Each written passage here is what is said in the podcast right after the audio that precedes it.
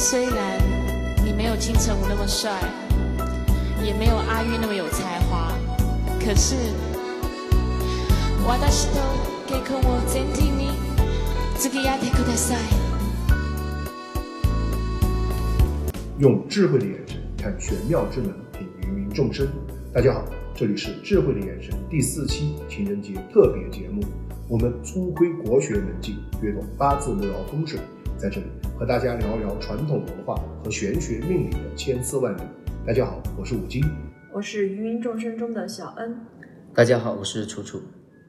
我们在年前一拍即合，在年三十的时候录制了我们的第一期节目。今天是元宵节，我们已经录到了第四期我们情人节特别节目。今天的话，我们觉得非常有缘分，对吧？对，能走到一起那么长时间也很不容易。前几期的效果呢，大家的反应都很好，所以今天我们给大家一个惊喜，就是我们升级了装备。对，那硬件都上来了，就对软件的需求就更强烈了。对，然后在这个里面呢，其实五金哥的贡献非常大，贡献了一把一把又一把的头发，从写文案到准备到剪辑，都是五金哥一个人。我们升级了硬件装备以后，现在写文案更是战战兢兢，想着就要提升我们的软件配置了。也希望我们的节目在以后呢，能在质量上、收听感受上能更上一个台阶。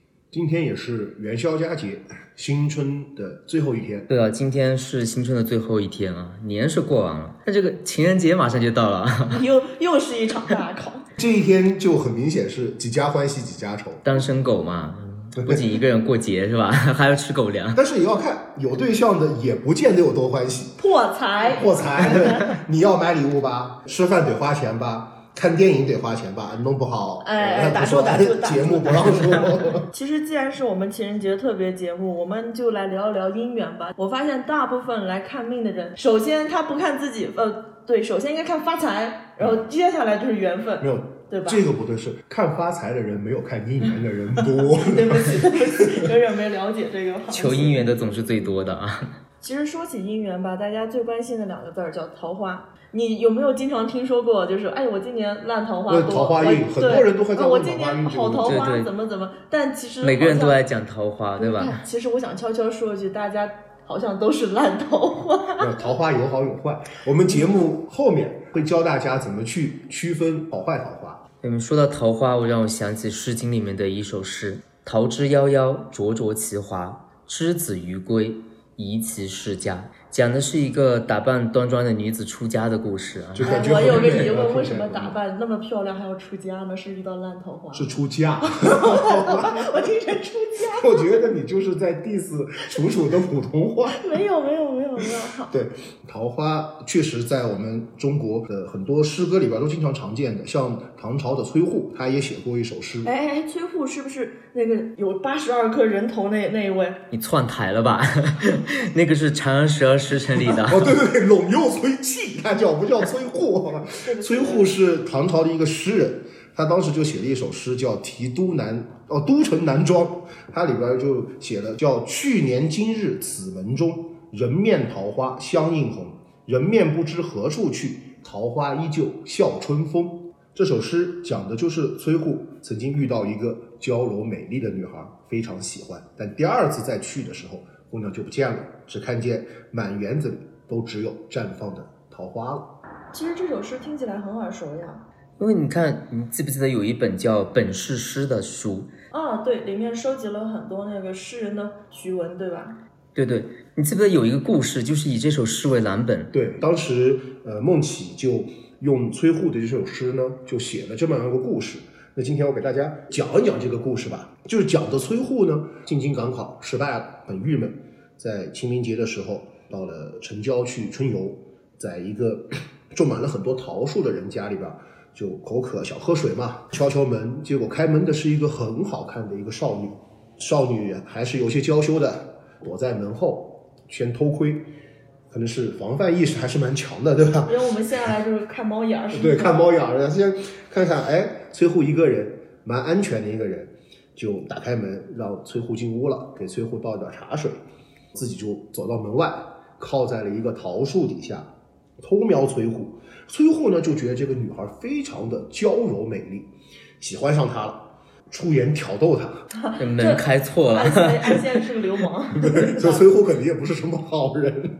女孩不理他，也不搭话，只是目不转睛的一直在看着崔护。哦，崔崔护就后面喝喝水就走掉了嘛。那走的时候呢，两人又互相看了很长时间，才依依不舍的离开掉了。其实这时候他俩但凡开口说话，故事就是另外一个故事。对，就可能就有后续就会也会有一些很好的故事。那这个故事其实还在继续，就崔护第二年又进京赶考了，又失败了，然后心情又很郁闷，学习也不行，考的还是不好。他又失败了，又落榜，然后心情又很郁闷。呃，又是在清明节的时候呢，又到了同一个地方，在那个地方呢，就想起来那个很美丽的姑娘，进去敲门，但敲了半天呢，门不开，就没有人来应门，他就很伤心，也很难过，就在门上就题了一首诗，就是刚刚我们讲的崔护的那首诗。那这个故事不告诉我们吗？这过了这村儿没这店了。对，大家遇到喜欢的人，抓紧注意得开口，不是还是得开口那。还有故事，还有后续，知道吧？嗯哦，过了好几天，崔护可能还是心里边挂着那个姑娘，就又跑去姑娘家，又去敲门了。还没敲门呢，里边就有人在哭，他就很诧异。后面敲了门以后呢，就出来一个老头，老头绝绝逼是他爹，呃是姑娘他爹，不是崔护他爹。我说的就是姑娘他爹 那。老头呢，就在崔护面前就哭得很难过，就说他女儿死掉了，是因为崔护而死的。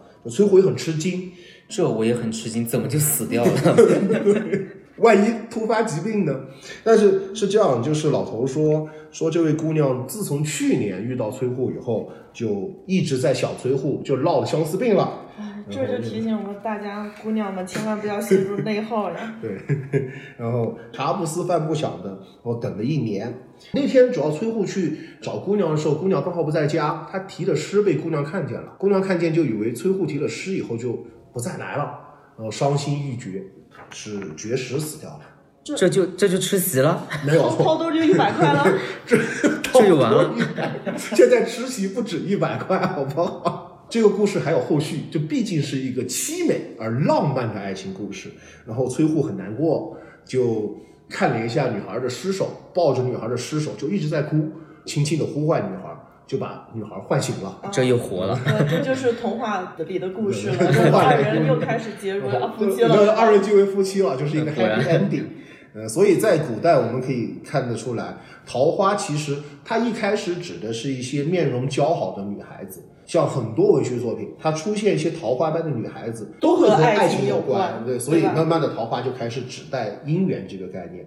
说到这个桃花跟爱情有关啊，在明代的那个冯梦龙写的《警世恒言》里面有一篇短篇小说《卖油郎独占花魁这》，里面就 名字对，里面直接讲的就是一个一个卖油郎秦仲是吧？他走了桃花运，然后得到了花魁娘子的爱慕和垂青。其实桃花，我只记得现在黄磊的《桃花源》，你没有去看过这话剧没有？，你就只看过这个。当然，到了现代，我们男女同权了嘛，所以桃花运就指的是男女之间的姻缘，就是我们男孩子遇到女孩子发生的姻缘，也叫桃花运；女孩子遇到男孩子发生的姻缘，也叫桃花运。但是这个桃花运呢，是民间或者说是民俗概念上的桃花，那如果讨论到命理呢？那就复杂的多了。肯定按照我们节目惯例，在这间前呢，我们要聊个概念，对吧？那就是我们八字怎么看桃花。那你们聊了那么多，我们节目是终于进入正题了。那我们就来聊一聊命理学上的桃花是什么样的意思。我拿八字来说吧，我们拿八字看所谓的桃花，实际上它是八字上的一个神煞。那什么是神煞呢？神煞它是两个词，嗯，呃，神就是吉神，煞就是凶煞。就是我们有时候我们不是聊天嘛，特别是呃楚楚家这边，我们过来看，我说哎，你看这有什么煞，这有什么煞，你那是这都职业病犯了。对，这里有凶的，这就是不好的意思，煞就不好的意思，神就是好的东西。像我们经常会说，八字里边带着吉神，就像自带的某种天赋，呃，在某些有好的 buff。再就在某些领域上就有一些超乎常人的能力。那么带着凶煞呢，那就是带着低 buff，就我自带的对就想起一首《三分天注定，七分 靠打》。打拼。我们好好聊。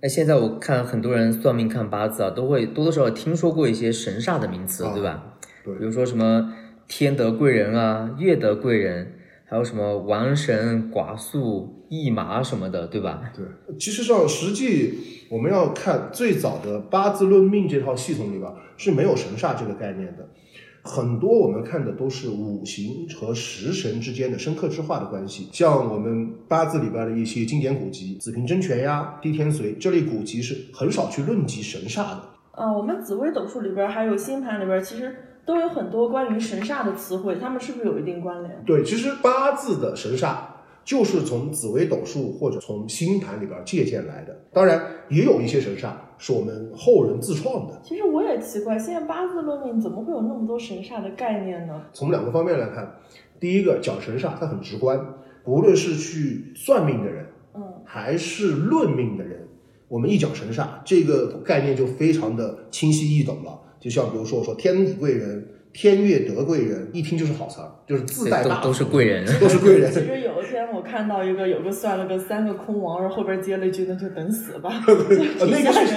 那个是道家小六壬，像我们有时候看神煞，像吊客呀、寡宿、披麻，这个一听就是不好的词，就自带戴孝嘛，对对吧吧？？听起来就自带 debuff。的意思。哎，那这算不算对于论命的人来说就省事儿很多了？我把这些名字我把名词解释给你听，你命好命坏自己估量着办，就这个概念。当然，从第二个方面来看，八字它有神煞，也是有历史渊源的。就有一本八字的古籍叫《三命通会》，它里边就拿出了很大一个章节，好几十页来论这个神煞的问题。这本书呢，它是被收录到《四库全书》当中的，这在我们个就有影响力了。对，在我们八字呃整个体系里边是相当有影响力的，所以很多后面的人因为三命通会写了，所以就把它用到了我们八字论命的体系当中。那既然这些神煞都是来自于紫微斗数里面，那用八字看神煞到底有没有用呢？这个我觉得我们要从两方面来看，一方面呢，在台湾的命理大师吴俊如先生看来呢，神煞这东西大多是江湖论命拿来蛊惑人心的。拿来恐吓命主的，说我告诉你，你命里边带寡宿，哎，施主要不要？我必须花个几大千来破解。不用，我这儿有个锦囊，我们有缘可以赠予你，但是我可以帮你烧香祈福，出一下香火钱，好不好？啊，你这句话得罪了可多人了，我告诉你。好，我们回归正题？这是一个方面，因为神煞是拿来吓人的，所以大部分神煞是没有用的。不过我们从另外一个方面来看呢，实际上，既然我们的命理古籍里边给过神煞一定的肯定，而且平时我在论命和看命的实际操作当中，神煞这个东西虽然不能断吉凶，但是它会给我一些参考的意义。所以神煞实际上它还是有一个辅助作用的。那我们桃花在八字命理当中算一个什么神煞呢？桃花实际上它不是八字命理里边正式的神煞名称，它的八字里边正式的桃花神煞名称叫咸池。这个神煞是好是坏呀？咸池可不是一个好的神煞，它是因为它的别名叫桃花煞。那是我已经说了，神叫吉神，煞就是凶煞。特别是我们在民间口诀当中是有这样一句的，叫“女带咸池，门外养汉”。这个 又开始说吓人的事情。就是我们节目总会涉及到一些把人吓死的环节，是吧？就我们为什么要说这个词，就要知道咸池是什么？咸池实际上它一开始不能说是个神煞，它是个民间传说的地方，它是太阳洗澡的地方。太阳本来就很璀璨夺目嘛，它要发挥光芒，就要去咸池里边先洗净自身的污垢，才能照耀大地。所以咸池这个地方呢，因为是太阳洗澡的地方，就认为是一种不洁和藏污纳垢的一种象征。嗯，呃，特别是楚辞当中有过这样一个故事，就是说有一个人呢想在咸池里边和仙女一起洗头，结果这个仙女 洗头，这个我我想是不是有画面感了？这个其实我想到的脑子里边这都是瑶池王母娘娘那儿。然后王母娘娘的和太阳的不一样，然后他们想去咸池一起洗头，结果他去了，仙女没有去。拿现在的话说，有一点像，被放鸽子了。不是 不是，痴汉不是不是痴汉，我在想一个名词，他是不是被仙人跳了？好，那么我今天讲一讲，回归正题。就但是那个人独自在咸池呢，就黯然神伤。所以咸池，你想两个男女去啊，打住，咸池。打住，请请请打没有。，我是解释咸池后面就变成一种不干净或者不洁，甚至有通奸的意味，所以才才有了叫“女带咸池，门外养汉”的这样一个说法。其实它这个说法的来源还有另外一种民间传说，就是我们五行十二长生的概念。所谓的五行十二长生呢，就是我们老祖宗认为五行的每个元素都有从生到死的十二个阶段的循环。那么它的名词就分别是长生、沐浴、冠带、临官、地旺、衰、病、死、木、绝、胎、养十二个阶段，是不是特别复杂？听起来。没有，它跟十二对支对应起来了，对不对？对，它是跟我们十二地支是对应的。怎么说呢？比如说水生木，那么木的长生就在亥，沐浴就在子，依次就这样排列下去。我们把十二长生把它扩大，那么十二长生也可以看作是古人对我们每一个人一生这个阶段的总结。就你们看一下我们十二长生的名词，实际上就可以看出来，就像你看长生就是我们人出生了，出生以后就要洗澡，对吧？就到了沐浴，然后沐浴完了以后，大家就自然生长了。长大成年以后呢，男孩子他成年的标志是什么？是冠礼，就是要戴帽子了。所以弱冠之年弱冠之年，对，所以叫冠戴。戴上了帽子以后呢，很多男孩子就要去考试，考科举了，考完科举要做官，所以就叫临官。当了官以后呢，就开始走仕途，人生开始往上走了。就人生最巅峰对，最巅峰、最辉煌的时候，就开始封侯拜相，所以叫帝旺。到了就开始身体开始走下坡路了嘛，嗯，中年就开始到了起起起起落落落落落落落落落落。落。然后就什么，就到了衰，人老了以后就开始体弱多病，那么就进入了病，呃，病完了以后 就要死，啊，就到了死地。人死了以后呢，就要干嘛？就要入土为安。没有啊，没吃还还席呢吃席呢嘛？我们正经一点，我们是正经的科普节目，好不好？没有，吃席也很重要的。就我总觉得吃饭比较重 吃。席不是一个必经的阶段，就人死了以后要入入土为安，就要入墓了。所以到了墓，我们进入墓地以后，肉身就开始腐烂，就是我们灵魂先消失，然后是肉身消失，所以到了绝。这个其实不是我们人生最后的阶段，绝了以后就是什么？我们要开始重新投胎了，这是新的一个轮循循环就要开始了。就是投胎进入母体，所以叫胎。我们进入母体成为受精卵以后呢，母亲就在怀我们的时候，我们就要用母亲的养分来成长，所以就叫养。这就是我们十二长生的一个循环顺序。嗯，哎，刘伯温写的《黄金册》里面是不是也说过沐浴？对他，刘伯温他写沐浴，就是指的是沐浴这个十二长生中这个意思。它指的要什么？洗澡，就是说叫无廉无耻之神，其性淫败。所以他在沐浴当中，有时候指的是一种淫邪的意思。然后沐浴呢，又刚好和咸池这两个有相呼应上了，所以又有一种沐浴为主淫邪之意。咸池也有一种淫邪的意思在里面，所以民间就慢慢又开始就有了这样就在古代那种刻板就是道德观念男尊女卑的思想下面，就产生了产这样的生了这种对。女吧带咸池，就可能这个女的会有淫邪的这种情况，所以叫门外养汉。虽然说到咸池都是一个听起来很不好的东西啊，现在，但是咸池是太阳洗澡的地方，是吧？对对那太阳经过了闲池的一番梳洗打扮以后，是不是又到天空中光彩夺目、对啊，干净整洁？那人死了也是容光焕发呀。对啊，就会很干净、很整洁的。对，实际上在命理学上呢，所谓桃花，它不单单指的是异性缘，它是指一个人的人缘非常好。因为你看，我们可以这样想象一下，一个人非常喜欢打扮啊，平时在外面漂亮、精神啊，当然异性缘会比较好，人缘比较好，因为我们都喜欢去接触有精神、干净的人。那么这样人肯定出去会受到一些异性的青睐和喜欢，这个才是桃花最实质的意义。我们经常在命理学里面听到自己桃花或者桃花入命，这种在命理学上要怎么看呢？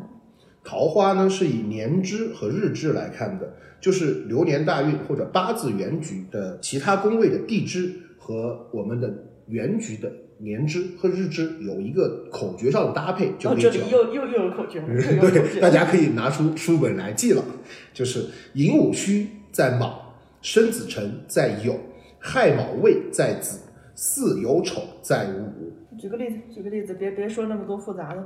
我们举个例子来看，就是有如果有一个人的八字，他的年支或者地支有寅午戌任何一个，那么在八字原局当中，我们就要找有没有卯。如果有卯，它就叫桃花入命；如果没有呢，我们就要找它的流年。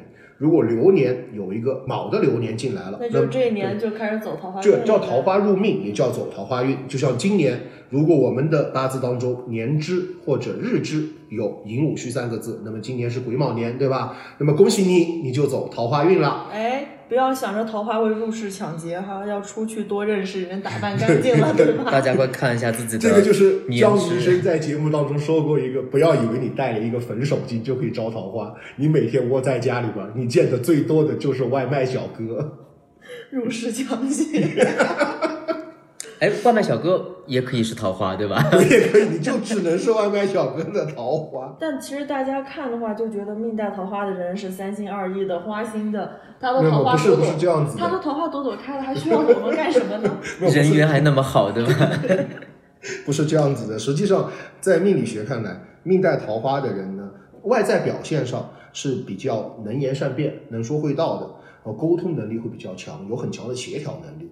带桃花的人呢，一般长得都不会太丑，他有自己长得很光鲜的一面，也有自己的一些特长优点，比较容易受到一些异性的青睐。那一样的，如果流年桃花入命了，你在这一年也会变得比较能说会道，然后与人交往啊、交际和沟通能力也会变强，所以异性缘在这一年也就会有一些明显的增增加。这个是一个被动的，还是要出门，出门，出门，桃花不会入室抢劫。打扮好再出门。但其实大多数人都会觉得自己只要没修成正果的，那就是烂桃花。烂桃花这个词也是我在看八字、看感情的时候被问到最多的一个问题。哎，那有没有什么特别直观的可以判断自己桃花的方式呢？呃，是有的，就是打开自己的手机排盘软件，输入自己的出生年月日时，看看自己的八字，对照自己的八字和流年，看看自己年支和日支所对应的桃花，看一看子午卯酉这四个地支哪个是自己的桃花，哪年入命。上期节目我们不是已经学过怎么取用神，对吧？嗯，没仔对细听的同学要去上期听一听、哦。对，上期去复习一下。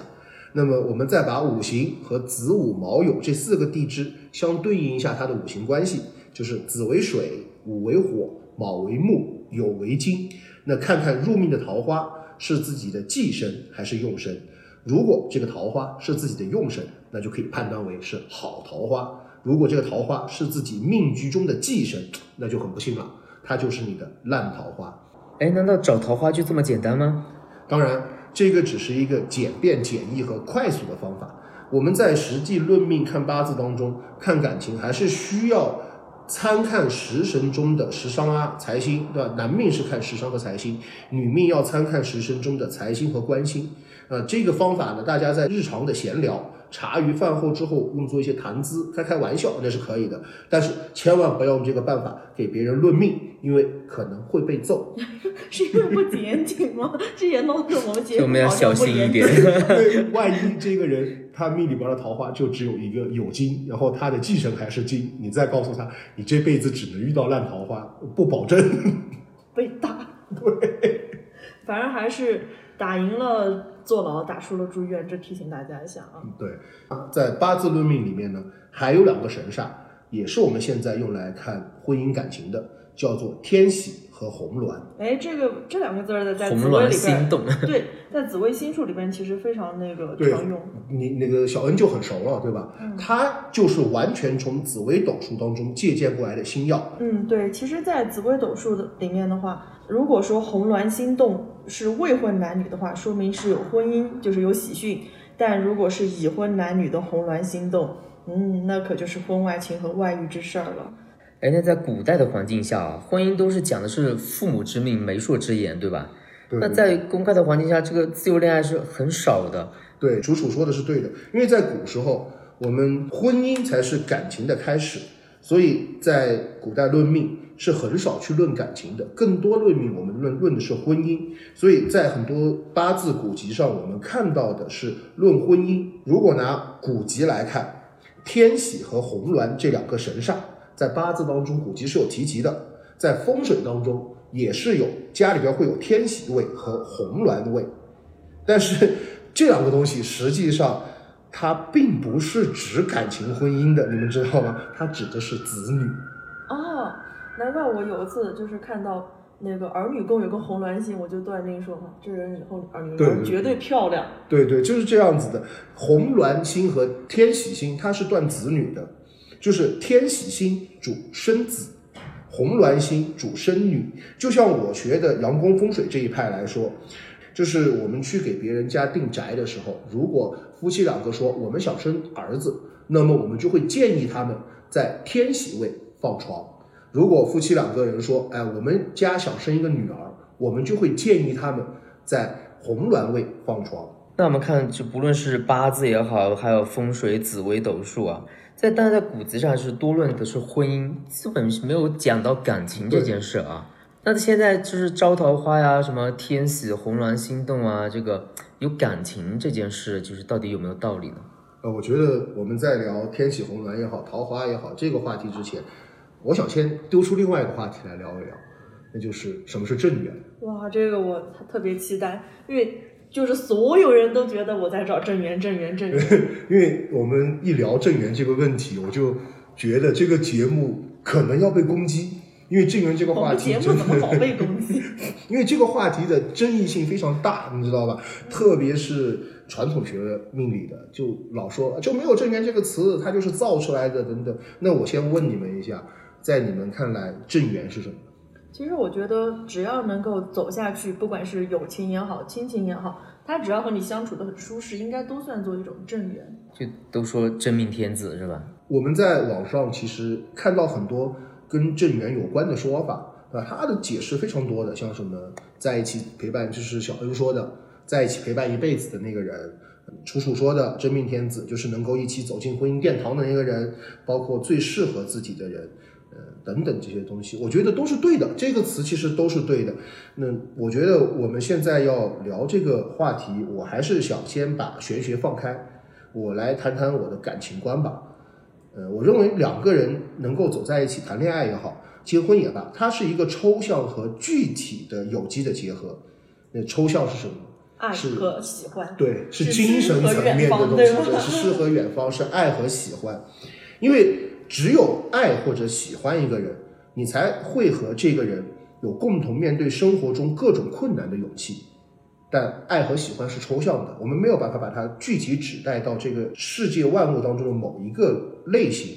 因为我见过很多的人在谈恋爱前，他会给自己设定很多的客观条件，往往遇到他爱或者喜欢的那个人，然后那个人总身上总会有那么几个地方，就是就对不否决了，就他当初设设定的一些条件，就总会有一一两个地方，所以才有围城这个说法。对，就是对他其实有的时候围城不像是说是婚姻，就是里面人想走出来，外面人想走出去。其实有的时候围城是自己建立给自己对，就是我们包括就说还是说这个抽象的概念，这个条件，我也看到有很多被渣男渣女呃伤害过的人，他们在幡然醒悟以后，也会有会说一句话，说没有办法，谁让我当初爱上他了呢？这样来安慰自己。那所谓的具体的是什么？就是我认为这个具体是在一起合适的那个人。就人生虽然很短，白驹过隙，短短数十年，但我们这个人生的过程当中，总会遇到各种各样的风雨，会遇到很多的坎坷，而能够彼此扶持，走过这段风雨，走过这段坎坷的，是一个在一起不累而且相舒服的一个人，才能在生活的疲惫时候给予对方彼此的力量和勇气。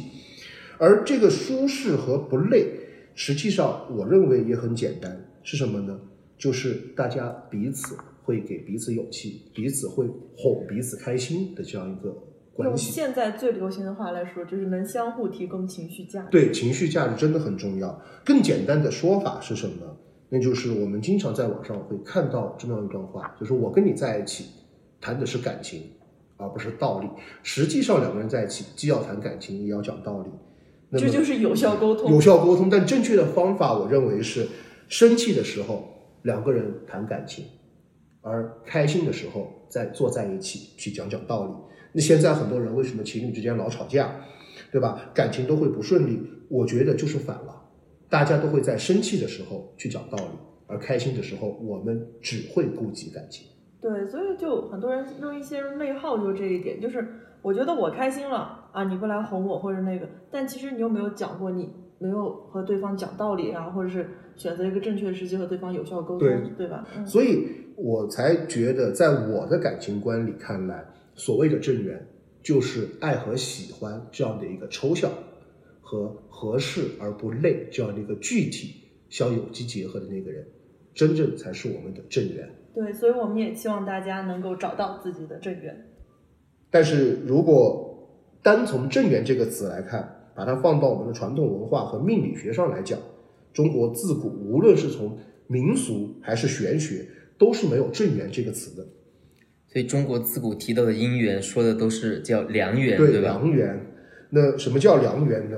因为我们中国文化当中认为的婚姻，实际上就是相互依靠、相互扶持的两个人，所以才有嫁汉嫁汉、穿衣吃饭、娶妻娶妻、做饭洗衣的说法。那么在我们老祖宗看来，一个好的婚姻，一个好的家庭，就是男人赚钱养家、勤奋上进，女人相夫教子、勤俭持家。所谓良缘，也就是合适的姻缘，对，吧就是良好的姻缘，合适的姻缘，这也是就适合当时那个社会条件需所需要的一种婚姻关系。但是在古代，其实物质极其不丰富，但现在的话，又会把那个物质提升到感情的那个层面上来说。有一句话就是“物质基础决定了上层建筑对，我们要承认，当时的所谓的良缘观也好，合适观，它是在古代那样物质极度不丰富的环境下，以保障物质为条件的一种家庭观和感情观。那么现在，其实我们大家都有感受嘛，物质生活越来越好，我们物质需求得到了满足，对吧？所以我们才会对我们的感情提出了更多的精神需求和情绪需求。这个也是在我们提出这样的需求之后，才慢慢的出现了正缘的这个词。现在很多提出正缘这个概念啊，那是不是一个为了营销而提出的一个伪概念呢？我觉得我们不能那么简单的判断，就拿我们老祖宗八字合婚这样一件事儿来说，实际上我们翻遍所有的古文经典、古文典籍当中，是从来没有提到过所谓八字合婚的概念或者技术的。那为什么会有八字合婚？”。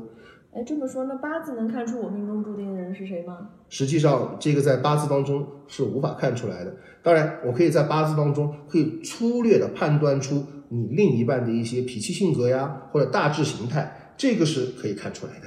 啊，那我们现在是不是赶快来聊一下这个八字时？间问题，节目时长，我们放到下一期纯讲干货，说讲一下这个问题，好不哎，好？留个悬念在这儿。对，嗯，八字当中呢，最直观、最直接的反映出的是一个人的性格以及其原命局当中同流年大运发生作用后的一些吉凶祸福。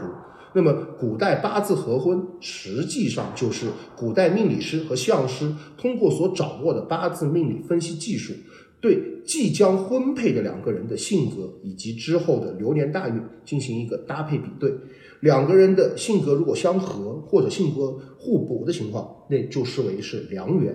如果两个人的命局喜用神不是对方的忌神，对吧？那么如果特别是有一方命局中的喜用神的力量不足，但是另外一方他的另一半命局中的五行恰好能对他命局中的喜用神有所一些增补，那么我们就在古代是视为上婚。所以八字和和和八字，我们可以理解为，它不是一个概念，不是一个概念，对吧？对对。我们现在八字合婚所用的方法，大多也就是这套方法，而命理师通过这套方法呢，既可以认为这两个人是正缘，也就是说，我们现在所说的正缘，也可以约等同于我们古人所说的良缘。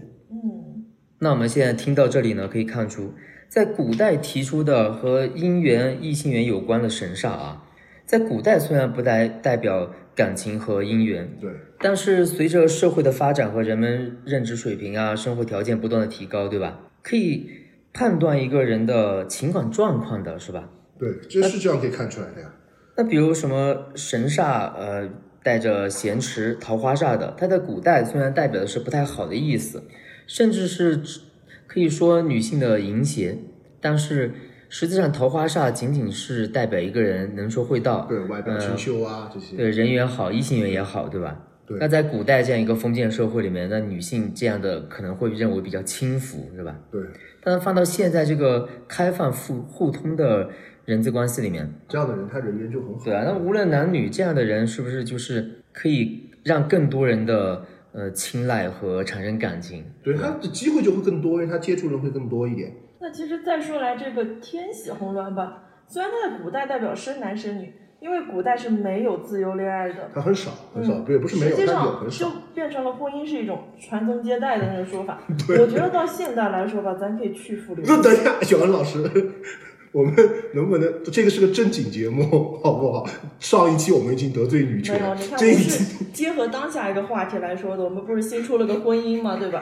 我觉得只要有能力的女性屈服刘子是不是不可以的？我们上一期已经讲男尊女卑得罪了女权，这一期你要得罪男男权你让我体会到了在夹缝中生存的艰难，好不好？让让你左一拳右一拳是吧？其实我还是赞同，在生子之前的话，大家基本上要建立在一个感情的基对啊，础上。正能量，我们节目需要正能量。红鸾天喜呢，也只是代表一个生子化，那么同样也可以看作我们感情的产生。对有感情才有子嘛，对吧？生子它一定是个在嗯建立在感情的基础之上的。对，虽然说命理学是中国的传统文化和传统学术，我们应该以古籍和传统的论断方法为主，但我在听友群里边经常说，中国的易学是东方的数学，是一套带有自己独特的世界观和价值观的哲学体系。而命理学是建立在这套哲学体系之下的一门带有社会属性的方法论。既然命理学是有社会属性的，就必须要随着我们社会环境和社会文化的发展而发展，这样才符合我们的辩证唯物历史观，对吧？如果我们总揪着老祖宗所说的那一套不发展、不改变，这就叫做固步自封。这也就是我一直在想的，我们传统命理学在当今这个社会被逐步淘汰和边缘化的原因之一。所以，我们命理学也是要符合我们现在这个社会的环境和社会文化的要求的。嗯，多元化的社会嘛，对吧？对，呃，与时俱进。对，我们要跟上时代的发展。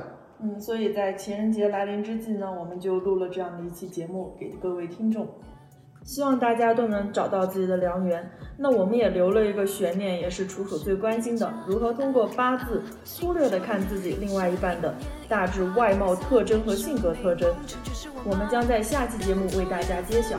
那么就祝大家有情人终成眷属。那些人说我命里犯桃花，花开花落又是几个春夏。